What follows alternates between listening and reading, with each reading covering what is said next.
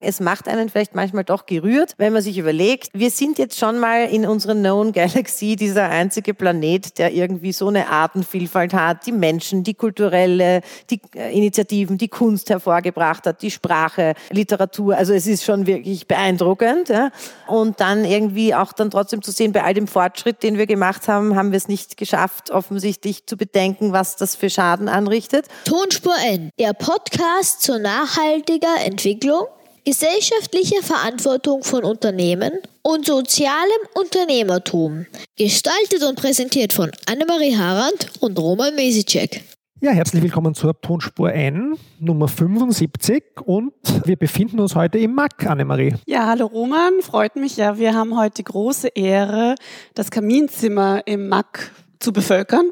Von dem es nur eines gibt, haben wir gehört. Das stimmt. Und ähm, wir starten hiermit in unserer Herbst-Season zum Thema Kunst und Nachhaltigkeit. Und deswegen sind wir auch in diesen tollen Räumen. Und zwar sind wir nicht alleine im Kaminzimmer im MAC, sondern wir haben ja eine Kooperation mit dem MAC im Rahmen der Ausstellung Creative Climate Care.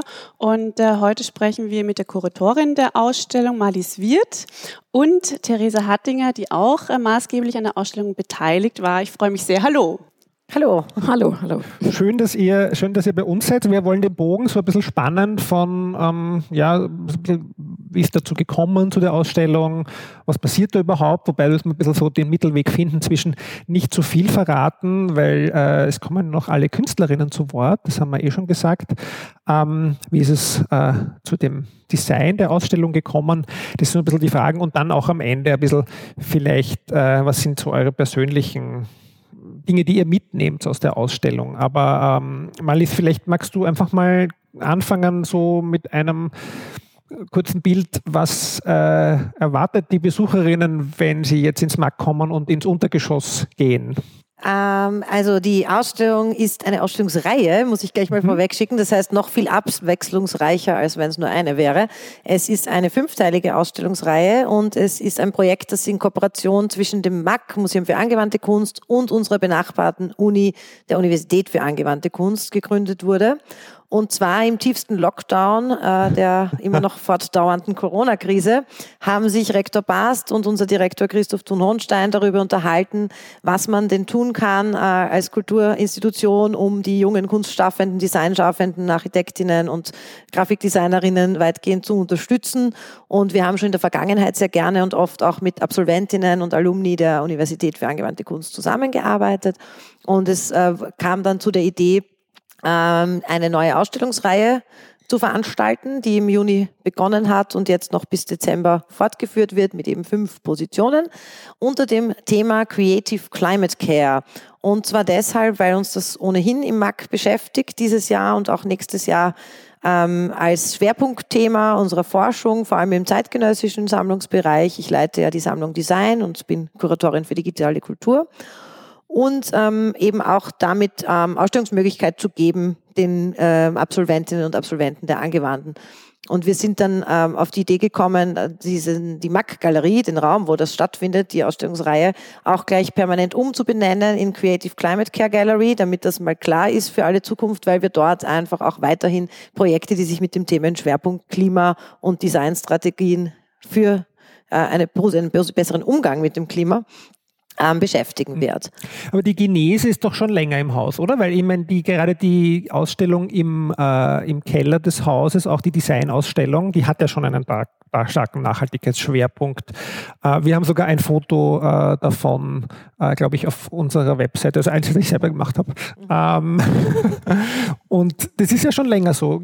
Genau. Ist das Thema schon so lange aktuell im Haus? Na, absolut. Also wir haben ja, äh, vielleicht um kurz zurückzugreifen, seit 2015 gibt es die Vienna Biennale als Zusammenschluss äh, von mehreren Partnerinstitutionen, initiiert vom MAC, von unserem Direktor Christoph Hohenstein, ähm, die versucht, sich mit Schwerpunktthemen in Wien auseinanderzusetzen, in verschiedenen Formaten, seien es Ausstellungen, Diskursformate, Workshops, auch Projekte outdoor oder an anderen Orten in Wien.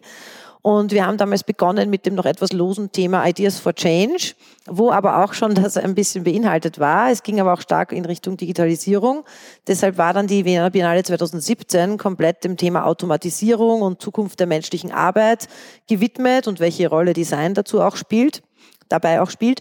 Und damals haben wir ja schon mit dem Research begonnen, das Design Lab neu aufzustellen unter den Aspekten eben, die in den Wiener Biennalen immer erarbeitet werden. Da arbeiten wir vielfach auch mit Gastkuratorinnen zusammen, mit Expertinnen, mit internationalen ähm, Positionen, äh, wo man sonst nicht so täglich Zugriff hat. Das heißt, wir haben einfach ganze, das ganze kulminierte Wissen da auch mitgenommen und dann ein Konzept erarbeitet äh, für die Neuaufstellung unseres Design Labs, das schon ein bisschen äh, das mitgenommen hat, eben die Erfahrungen. Und letztes Jahr, 2019, war die Vienna Biennale unter dem äh, Titel Brave New Values ähm, stattgefunden und da gab es unter anderem Projekte zu künstlicher Intelligenz, zu neuen Werten in der Gesellschaft. Es hatte also einen starken sozialen Aspekt und da hat sich herausgestellt, dass natürlich Gesundheit, Klimawandel, Nachhaltigkeit ähm, sehr große Themen in diesem Bereich sind, dass zum Beispiel auch Technologie, Digitalisierung selbst einen irrsinnigen Fußabdruck erzeugt. Andererseits brauchen wir das aber, um unsere Umwelt in dem Maß auch zu beobachten oder neue Erkenntnisse zu ziehen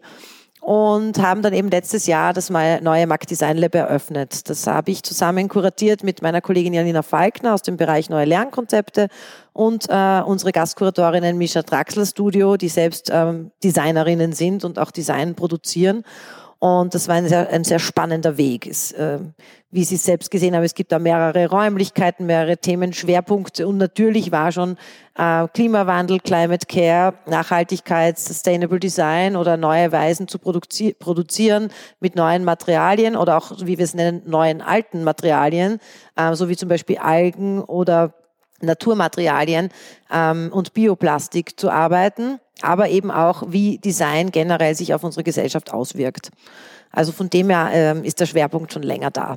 Ich finde es so cool, wenn du davon erzählst, von den Ausstellungen, weil da kann ich so die Bilder im Kopf abspielen lassen, weil ich die fast alle, also bei einer weiß ich jetzt nicht, ob ich dort war, weil ich ja fast alle auch besucht habe. Ja, ich, ich finde ja insgesamt äh, eben, also im gesamten Untergeschoss ist ja schon das, das Who is Who wirklich äh, eben beim, vom Thema Nachhaltigkeit und Design mhm. anwesend. Also das ist schon sehr cool. Also gratuliere auch dazu. Ist so, und die auch, und die auch. also zumindest quasi in meiner Bubble oder äh, in Roban und meiner Bubble. Genau ähm, ja, sind die natürlich alle bekannt. Ähm, also das ist ziemlich spannend. Und ähm, cool, dass einfach in, in Wien, mitten in Wien, ähm, sich eben in dem Fall auch ein Haus mit diesen Themen beschäftigt, weil zumindest auch in, in meiner Bubble ist das von den anderen Häusern noch nicht an mich herangetragen worden, dass es einfach so ein wichtiger und relevanter Schwerpunkt ist. Genau, und ihr arbeitet ja einfach viel auch dieses mit, mit das Thema junge Künstlerinnen und Künstler, was ja extrem ähm, wichtig ist, weil die werden ja auch alle unsere Zukunft ähm, mitgestalten. Und ähm, da sind wir auch schon jetzt bei dir, Theresa. Ähm, du begleitest die Ausstellung auch mit deinen mhm. Tätigkeiten. Magst du ganz kurz dich vorstellen und ähm, genau, was, was du ähm, ja. bei den Pop-Up-Ausstellungen mitgestaltet hast? Mhm, gern. Ähm, genau, ich bin Theresa, ich bin Grafikdesignerin und Künstlerin, freischaffend, ähm, habe hier auch im Nebenhaus äh, diplomiert vor drei, guten drei Jahren, genau. Und ähm, ich wurde gefragt, ob ich für die Climate Care Gallery die Ausstellungsgrafik äh, mache, also das ähm, Key Visual sozusagen, das uns irgendwie so durchbegleitet, egal ob es jetzt print oder online oder in der Ausstellung selber ist und ja, was eben noch so, so anfällt äh, in einem Brotberuf als Grafikdesigner, genau, da geht es dann um, um Labels etc. Aber ich glaube, so der Kern der Aufgabe war die Findung des Key Visuals und die ganze Ästhetik und Sprache, die da irgendwie ähm, mit, ja, mitkommuniziert wird. Und es war eigentlich ganz spannend, weil ähm, ich zu Beginn, glaube ich, drei Vorschläge euch geschickt hatte und äh, eigentlich relativ sicher war, dass es nicht das wird, was es jetzt ist.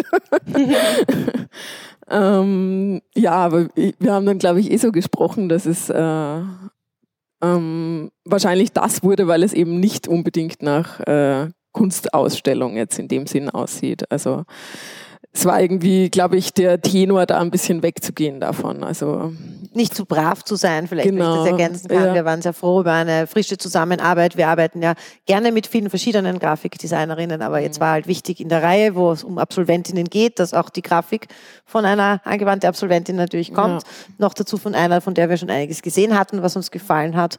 Und das Key Visual sollte auch Aufmerksamkeit erregen und nicht nur ähm, Text kolportieren, sondern auch einen Mood oder ein Mindset kolportieren. Und ich meine, ja. du hast dir ja sehr viel überlegt, die Referenzen zu deinem Ja, Key-Visual. Das ja, äh, wäre ja. sicher auch spannend für die Zuhörer. Ja, voll. Ähm, genau. Also zu, zuerst, also ist vielleicht nur kurz, weil im Radio kann man es ja nicht sehen, beschrieben. Es ist eine äh, wie ein Loch sozusagen, ein Guckloch könnte man sagen, wo dann, wo man in den Himmel sieht und außen äh, herum formen sich drei Kreise, wo dann eben die Wörter Creative Climate Care Gallery drinnen stehen, die sich in einer Motion Graphic auch bewegen. Ähm, genau, und die, die, die Herleitung war so ein bisschen schon aus dieser Comic-Welt, so kann ich in eine andere Welt hineinsteigen oder hineinschauen. Also dieses ganze Thema Utopie vielleicht auch irgendwie oder, oder Zukunftsblick. Ähm, und die zweite Referenz war dann eigentlich ähm, auch so ein bisschen dieses Atomkraft Nein Danke Logo, weil ähm, das ja irgendwie sehr maßgeblich ist in diesem, in diesem Bereich, was Grafik betrifft und einfach auch eine außerordentliche Karriere hingelegt hat. Genau. Und, Das, ja. das finde ich super, weil das Gelb hat mich Ja. daran erinnert. Auch, Ja. ja. Aber was ich gar nicht gesehen habe, also die Hörerinnen haben inzwischen wahrscheinlich eh schon alle nachgeschaut, hoffe ich, weil wir haben es ja auch dann bei den Shownotes auch äh, drinnen. Was ich gar nicht lustigerweise gesehen habe, war, war das Loch, also dass man so durchschaut. Ja, aber das ist halt immer auch immer die andere, die andere Wahrnehmung. Mhm. Ja, ja. ja. finde ich, finde ich sehr spannend. Hattest du vorher, also das ist jetzt vielleicht die Frage, stelle ich dann gleich weiter an die Malise, auch bei den anderen Künstlern, hattest du vorher schon so einen Nachhaltigkeitsbezug, wo du sagst, du hast dich mit dem Thema schon irgendwie so intensiv auseinandergesetzt oder war das so irgendwie, ah, das finde ich cool, dann mache ich mal auch sowas? Ähm, ja, also es ist, glaube ich, jetzt keine lebensfüllende Aufgabe bei mir, aber ich finde es schwierig, sich dem zu entziehen. Also natürlich beschäftigt mich das in meinem Leben und meinem Alltag. Ähm, auch in der, in der Studienzeit war es einfach öfter Thema. Also wo dann einmal haben wir ein Projekt entwickelt, das war dann so ein Educational Online Game zur klimaschonenden Ernährung oder so. Also so da gab es immer wieder mal, dass das irgendwie auftaucht oder dass man auch ähm, zu einer gewissen Thematik einfach viel recherchiert oder so. Also ich glaube, ein moderner Mensch kann das gar nicht umgehen wahrscheinlich. Vielleicht noch irgendwie ein Kommentar dazu, weil ähm, quasi wir auch aus, aus einer Welt kommen, irgendwie, wo es Nachhaltigkeitsberichte gibt, ja, und wo es dann auch immer das Design ein ganz, ganz wichtiges Thema ist von diesen Nachhaltigkeitsberichten. Dann ist immer so dieses klassische grüne Blatt, äh, von dem man redet und alles halt natürlich sehr organisch, irgendwie von den Farben her. Und deswegen finde ich, ich das persönlich auch super cool, weil es schreit natürlich, ja, und das Thema muss schreien in irgendeiner Weise. Ja. Also, ähm, aber irgendwie, das ist halt auch so dieses quasi, was ist man gewöhnt, oder? Auch von Bildern und irgendwie Design beim Thema Nachhaltigkeit und wie kann es eigentlich anders gehen? Wie muss es mittlerweile an, anders gehen? Aber ja, also das ist, ich weiß nicht, ob, ob äh, was ihr da so für Bilder habt beim Thema Nachhaltigkeit. Bei mir, es kommt automatisch immer das grüne Blatt. Ich glaube, wir sind so geprägt also aus dieser Businesswelt, da Ja. gibt es immer diese Hand, wo der Baum rauswächst. Ja, also oder dieses die- die Bild habe ich Weltkugel. Millionen Mal in Nachhaltigkeitsberichten gesehen und allen anderen auch. Ah, das ist ganz furchtbar. Deswegen darf man das ja auch nicht mehr benutzen, weil das ist mittlerweile nicht mehr ökologisch, sondern Greenwashing. Ja, oder? genau. Also ich glaube, da löst man schon mittlerweile eigentlich die falschen Assoziationen wieder. Ja, und bei manchen Leuten Aggressionen. du, aber ähm, vielleicht jetzt zurückkommen zu, den, zu der Ausschreibung auch ein bisschen, Malis, weil jetzt haben wir sozusagen äh, gehört, du warst schon auch motiviert ein bisschen zu dem Thema Nachhaltigkeit. Wie, wie kam das jetzt sozusagen von, von Rektor und Direktor? Wie wurde das jetzt runtergebrochen? Weil ich meine, aus der Idee, wie kommt es von der Idee in die Realität? Das war ein, ein mehrstufiges, sehr komplexes Verfahren, aber ich bin sehr froh, dass wir das so gemacht haben. Es wurde ein interner, geladener Wettbewerb an der Universität für angewandte Kunst ausgeschrieben, wo er in einem ersten Schritt äh, die Profs auf der verschiedenen Sparten, das ist mir wichtig zu betonen, es geht ja nicht nur um Design, nicht nur um Kunst, nicht nur um Architektur, es geht um äh, die verschiedensten Sparten, die eben auch die Uni abdeckt äh, und äh, damit ist es ein sehr disziplinenübergreifendes Projekt.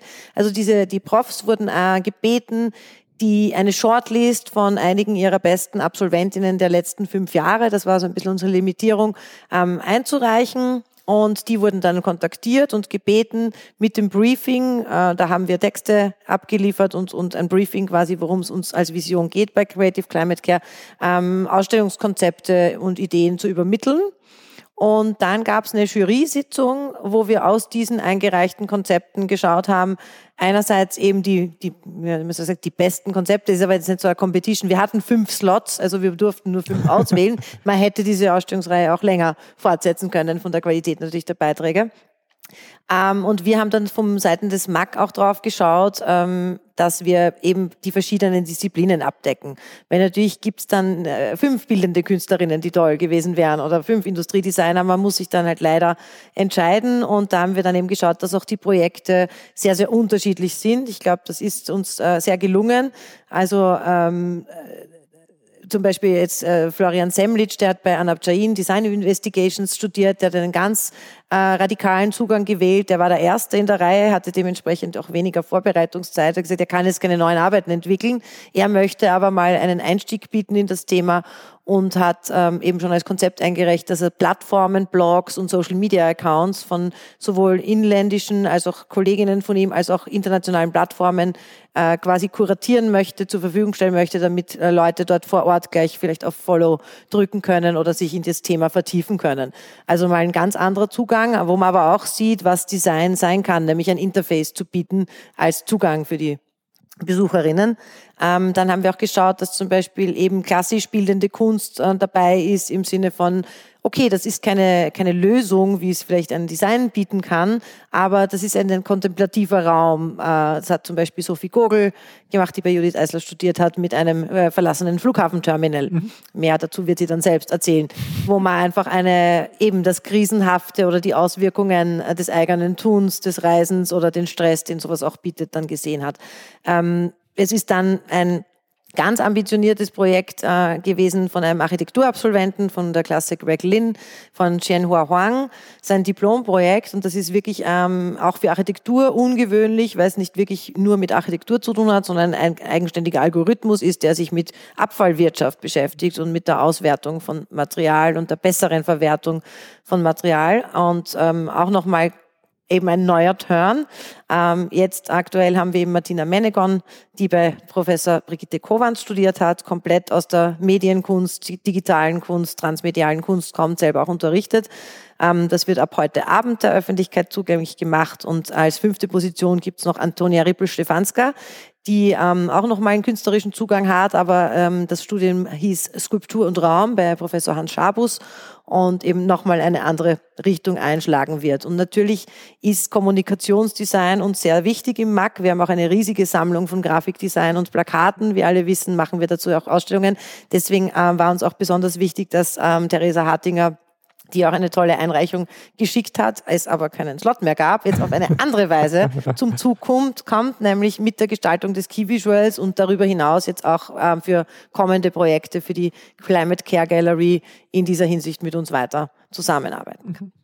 Wie siehst du das jetzt sozusagen bei die Rezeption bei den, bei den eingeladenen Künstlerinnen? War das, ich meine, ich, ich muss gestehen, wir kommen ja nicht aus dieser Branche mhm. ja, oder aus diesem Bereich. Das heißt, ich weiß nicht, wenn man eingeladen wird, freut man sich hier und macht auf jeden Fall mit. Oder ist es so, dass man sich denkt, naja, das interessiert mich oder interessiert mich nicht, das würde mich so ein bisschen interessieren. Und wie ist dann das Thema oder angekommen, weil ich, ich kenne ja das Briefing jetzt nicht, aber vielleicht kannst du dazu auch noch ein paar Worte sagen, wie breit das war oder wie eng das war. Ja, das würde mich noch ein bisschen interessieren. Was stand da drinnen? So und so. Also das Briefing bestand zum einen aus dem Essay von Christoph mhm. Das ja. kann man auf unserer Website abrufen. Das genau. heißt Klimaschönheit. Da habe ich eine ganz kritische Meinung dazu, wie er auch weiß. Aber grundsätzlich ist es natürlich ein schöner Gedanke, mit dem Schönheitsbegriff im Zusammenhang mit dem Klima auch zu arbeiten. Das ist ein sehr weit gefasster Essay, wie der Name schon sagt, Essay. Also es hat viele Seiten, viele Inhalte. Ähm, das diente mal so quasi, er lest das mal durch als Grundlage für eine Broader Mindset. Und als Briefing war natürlich auch ein bisschen ähm, jetzt von kuratorischer Seite, merkt, wir haben den Raum, das ist ein, ein Given, wir haben eine bestimmte eine Zeit, eine Vorbereitungszeit, auch eine Laufzeit, wie der Name schon sagt, Pop-up-Ausstellungen auch deshalb, damit wir eben in diesem halben Jahr mehr oder, oder ein bisschen mehr als einem halben Jahr fünf Ausstellungen auch unterbringen können, können die nicht äh, drei bis vier Monate laufen. Und es sollte auch quasi etwas sein, was mit einem kleineren Budget auskommt, das aber dennoch von uns, das war uns auch wichtig als äh, Corona-Paket quasi zu sagen, wir stellen natürlich die Infrastruktur, aber auch die Produktionskosten und ein Honorar für die Künstlerinnen und ähm, Teilnehmenden zur Verfügung. Aber nichtsdestotrotz, äh, wie man so schön sagt, Schuster, bleibt bei deinem Leisten, da jetzt nicht die Welt neu zu erfinden, sondern auch in Bezugnahme auf Raum, Zeit und budgetären Restrictions, ähm, das zu machen, was zum Thema jedem selber eingefallen ist. Und das war eben durch diesen Wettbewerb ja schon so, dass man in dem eingereichten Konzept schon lose skizzieren musste, was ist das Kernthema, das einen interessiert, was möchte man machen. Nicht ganz konkret, aber da gab es eben ganz unterschiedliche Herangehensweise von ich interessiere mich für Abfall oder ich interessiere mich für den okay. Einfluss von Social Media oder ich interessiere mich für Reisen oder für Familie und Krisen oder so wie jetzt äh, bei Martina Menegon für äh, Our Planet Documentary und wie kann man eigentlich das auf den Menschen ummünzen und unser Struggle. Also es sind so ganz, ganz neue unterschiedliche Zugänge einfach mhm. bekommen. Ja. Ja, also das Essay kann man sich auf jeden Fall auch mal durchlesen. Eben Absolut. auf der Website. Ähm, was ich noch diskutiert habe, nämlich aus dem Essay ähm, in einer kleinen Runde die, diesen Begriff äh, Planet Healing. Weil ich finde das eigentlich ganz schön persönlich, aber quasi äh, mir wurde sofort gespiegelt, dass es einen super esoterischen Touch hat. Ich liebe das ja. Also ich stehe ja zu meinem eigenen äh, leicht esoterischen Touch manchmal, was das Thema betrifft, weil man muss ja schon sagen, es macht einen vielleicht manchmal doch gerührt, wenn man sich überlegt. Und ich habe mich auch schon als Kind sehr für Sci-Fi und so interessiert. Wir sind jetzt schon mal in unserer Known Galaxy dieser einzige Planet, der irgendwie so eine Artenvielfalt hat, die Menschen, die kulturelle, die äh, Initiativen, die Kunst hervorgebracht hat, die Sprache, Literatur. Also es ist schon mhm. wirklich beeindruckend. Ja. Äh, und dann irgendwie auch dann trotzdem zu sehen, bei all dem Fortschritt, den wir gemacht haben, haben wir es nicht geschafft, offensichtlich zu bedenken, was das für Schaden anrichtet. Und jetzt ist eigentlich gerade so eine Zeit, wo ich das wieder sehr spannend und auch gut finde, dass wir das eigentlich endlich mal bemerken. Man hat immer so Growing-up-Phasen mhm. im Leben, sowohl persönlich als auch als Gesellschaft. Und die kann man ja ganz gut ablesen. Also sei das jetzt auch äh, Diskrimination, Diskriminierung von Minderheiten oder Frauenrechte oder Black Lives Matter. Also da passiert ja jetzt gerade sehr viel. Und das Ganze kann man natürlich auch auf den Planeten beziehen. Und es gibt äh, da diverse äh, große Namen, äh, so wie Robin Wall Kimmerer oder andere Autorinnen, die wirklich den Planeten auch mal als Organismus, äh, als Gegenüber sehen. Der Planet lebt ja, wir sind ja Teil der Zellstruktur. Deswegen ist es gar nicht so esoterisch wie vielleicht auf den ersten Blick und dann trotzdem eben schön, weil man sagen kann, es ist ja trotzdem ein Lebewesen. Und daher kann man es auch pflegen, man kann es lieben, man kann es ähm, gesund heilen, hoffentlich, also zumindest versuchen und das eben nicht als etwas Abstraktes zu sehen, so wie in, in der großen äh, kapitalistischen Industriezeit wir das bislang getan haben, so wie so eine Oberfläche, auf der wir halt unsere Dinge tun, sondern wir sind ja Teil davon. Und man hat ja jetzt sehr viel Forschung auch mitbekommen über ähm, zum Beispiel, wie Bäume sich untereinander verständigen oder anderen Nährstoffe zuschießen oder sie sterben lassen, damit der Rest des Waldes überlebt. Also es ist ja irrsinnig äh, eine Gesellschaftsstruktur in Wirklichkeit. In vielen, Im Tierreich gibt es das ja auch. Äh, Pilze, Mycelium, das spielt eine große Rolle. Wir selber sind von Bakterien bevölkert, sind also auch nicht ganz allein Mensch, sondern bestehen aus anderen Organismen. Also ich finde das in dem, wenn man das mal so ein bisschen betrachtet, äh, wie auch die äh, Designerin Anab Jain, äh, eben die Professorin von Florian Semlitsch in ihren Lectures jetzt immer betont, a more than human perspective on the planet, ist eigentlich, glaube ich, mal ein ganz wichtiger Schritt und von dem her weniger esoterisch als auf den ersten Blick. Ja, das ist quasi in meiner Welt, ja, in, in der Menstruationswelt, äh, quasi ist ja auch immer so dieser Ansatz, ja, you have two homes, your body and the planet. Mhm. Ja, und quasi aus dem Ansatz heraus irgendwie, ja. Mhm. Ich finde das ja, wie gesagt, total schön, aber ja. ich weiß nicht, du bist äh, ein paar Jahre jünger noch? Wie, wie Nein, ich finde das? das, also äh, das war auch in dem Essay ist für mich so stark rausgekommen, irgendwie, dass dieses Thema eigentlich emotional, emotionalisiert werden sollte und dass das eigentlich äh, kein schlechter Ansatz ist. Also dass eben, dass man den Planeten, du hast gesagt, wie ein Gegenüber, oder? Mhm. Ja. Also das finde ich, ähm, ich glaube, sehr wichtig, damit das irgendwie auf ein greifbareres Level runterkommt, weil ähm, es ja immer noch irgendwie die Entwicklungen, wir merken die schon natürlich, aber irgendwie ist es immer noch sehr langfristig. Also weil Menschen ja da irgendwie anscheinend nicht sehr fähig sind, langfristig zu denken. Insofern glaube ich, ist diese äh, Vermenschlichung dieses Klimaproblems eigentlich ganz wichtig. Und finde auch schön, dass der, also das Wort Care vorkommt in dem Titel. Ja. Spannend war auch noch in dem Essay, dass, ähm, und da bin ich so ein bisschen drüber gestolpert oder habe ich mich gefragt, wie lässt sich das jetzt vereinen? Weil eure Reihe heißt ja Kultur oder Kunst und Nachhaltigkeit, genau. Und ähm, da hat Christoph Thun Hohenstein, glaube ich, geschrieben, dass die die Kunst ähm, die Klimakrise immer in Dystopien darstellt, wenn sie sie überhaupt zum Thema mhm. hat und ob man das denn nicht mal anders machen könnte. und ähm, ja, also eigentlich ein eine schöne Idee, aber da hat man wieder das Problem, dass man der Kunst ja nichts vorschreiben darf. Ne? Sehe ich auch also, so, wenn man zu Martina ja. Menegon runtergeht, wird man sehen, es ist eine Dystopie, die Christoph aber sehr gut gefällt, hat er mir heute gesagt. Ja. Ja. Ähm, es ist, glaube ich, wichtig, da die Balance zu wahren. Also ich gebe äh, dem Christoph da natürlich recht, dass es nicht immer nur sein kann, ein, ein dystopisches Bild zu malen und zu sagen, es ist eh alles beschissen, uh, it's going down the drain, uh, machen wir nichts, sondern ich glaube, das ist gerade, und das ist gerade eine Stärke des MAC und auch unserer Vienna Binalen, wir arbeiten ja ja interdisziplinär oder mhm. eigentlich disziplinenübergreifend ist vielleicht das korrektere Wort. Das heißt, wir haben ja die Möglichkeit, die Perspektiven von der Kunst und wenn die auch dystopisch sein mögen, ist es für mich auch okay zu verknüpfen mit Perspektiven von Design, die vielleicht ganz konkrete Herangehensweisen auf eine Verhaltensänderung oder auf eine Änderung eben des, des äh, planetenschädigenden Verhaltens direkt Einfluss nehmen kann oder auf Architektur beziehungsweise Technologien. Und wenn das alles zusammenkommt, zusammen auch mit Expertenwissen aus den verschiedenen Sparten, kann man, glaube ich, sehr wohl äh, einen großen Schritt vorwärts machen und auch was erreichen für das, was wir jetzt gerne ein großes, frisches, neues Mindset nennen. Und eben, wie, wie die Theresa jetzt auch gesagt hat, es muss emotional sein. Wir müssen mal das wirklich spüren, die Dringlichkeit, die Notwendigkeit, hier zu handeln. Und wie wir auf diesen Trichter kommen. Sei es jetzt, wenn wir uns eine dystopische Vision anschauen, sagen, also so möchte ich nicht leben, es ist, wird jetzt Zeit, ist es genauso okay für uns, wie wenn es zum Beispiel eine neue App gibt, die mich unterstützt dabei, mich anders zu verhalten oder eine äh, äh, Circular Design Lösung für nachhaltige Produktionszyklen oder äh, nachhaltige Architekturlösungen. Also es kann ja dann jede Sparte das einbringen, was quasi am besten funktioniert. Und ich glaube, in gemeinsam in einem, einem Zusammenschau dessen, wenn man sich eben zum Beispiel jede dieser Ausstellungen angeschaut hat oder dann auch im kleinen Verweis, ich weiß nicht, wann das ausgestrahlt wird, auf unsere kommende Vienna Biennale im Jahr 2021, mhm. da wird es bald neue öffentliche Informationen dazu geben, dann wird man da auch ein umfassenderes Bild davon erhalten können.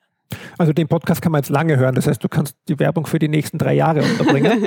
ähm, aber ich glaube, ich, ich frage mich dann immer, ist das, äh, ich meine, das, das, ist ja eine Diskussion, die wir auch führen, aber äh, alle müssen beteiligt sein und wir brauchen diesen systemischen Wandel. Aber ist es nicht, geht es nicht euch genauso wie vielen anderen gesellschaftlichen Gruppen, dass sozusagen äh, die, Macht des Kapitals oder sozusagen die, die Unternehmen oder die sozusagen Wirtschaft, die das sozusagen die Politik mitsteuert, nicht dann sozusagen am Ende des Tages die sind, äh, die die Entscheidungen treffen. Wie geht es ihr mit diesem sozusagen Dualität um? Weil du hast ja schon gesagt, ihr macht das ja auch, um die Künstler zu unterstützen finanziell. Ihr würdet sie wahrscheinlich gerne lieber mehr unterstützen. Ihr habt auch eure ökonomischen Zwänge. Seht ihr da für euch einen Ausweg überhaupt in dieser, ihr habt wahrscheinlich auch Sponsoren. Also wie, wie, wie geht es damit um?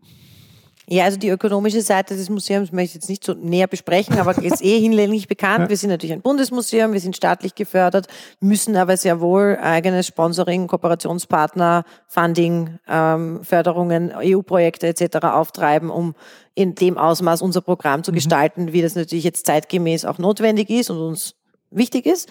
Ähm, was ich glaube, was eine wesentliche Rolle von Kulturinstitutionen und Museen sein kann in dem Hinblick, ist tatsächlich zwar nicht, wir können zwar nicht direkt einwirken auf den Kapitalismus, auf die Wirtschaft, auf die Politik, aber sehr wohl Anstöße und Denkimpulse geben. Und ich glaube, man bleibt dann doch nicht ungesehen. Also wenn da mehrere, auch große Projekte oder dann eben auch im, im Kontext der Vienna Biennale mit mehreren Partnerinstitutionen eine laute Stimme abgeben zu einem bestimmten Thema, dann wird man das nicht ignorieren können wenn da eben Bundesinstitutionen, städtische Institutionen gemeinsam sagen, hello, hier, ist es, äh, hier gibt es einen Handlungsbedarf und das eben auch getragen wird von den Projekten und Beiträgen der Kunstschaffenden, Designschaffenden und, und Expertinnen, denke ich schon, dass das einen Impact hat, auch auf Policymaking und Governance, wenn auch über Umwege, also wie man so gern sagt, über die Bande angespielt ähm, wird, kann man es nicht wegignorieren. Mhm.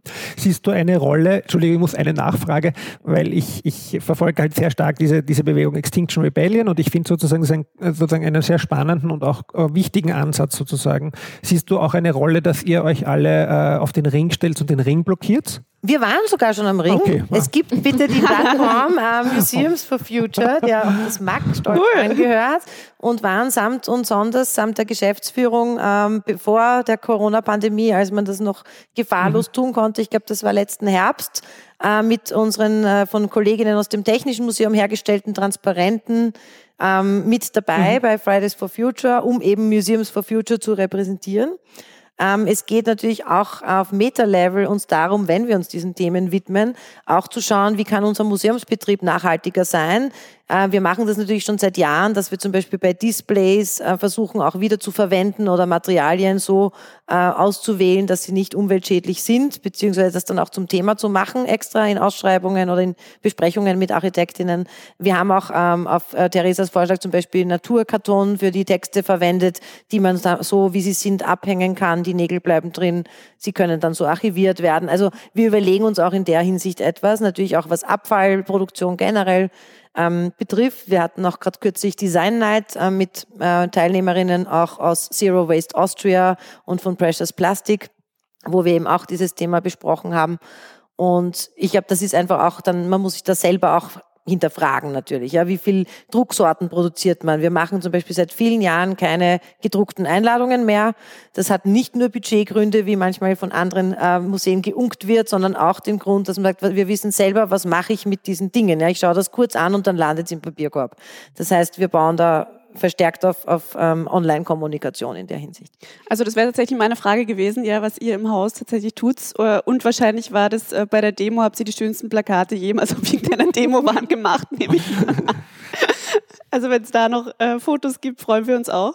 Ähm, genau, aber ich glaube, ähm, ja, was vielleicht magst du da noch äh, kurz anknüpfen, auch was was ist vielleicht da eure, eure Vision dahinter? Was wie könnte auch das MAC in ein paar Jahrzehnten dastehen in Bezug auch auf das Thema nachhaltiges Wirtschaften im MAC? Ja, Wie, wir was würdet streben- ihr euch wünschen? Ja, wir würden uns wünschen, dass wir alle Kriterien erfüllen können in den kommenden Jahren für das Umweltzeichen.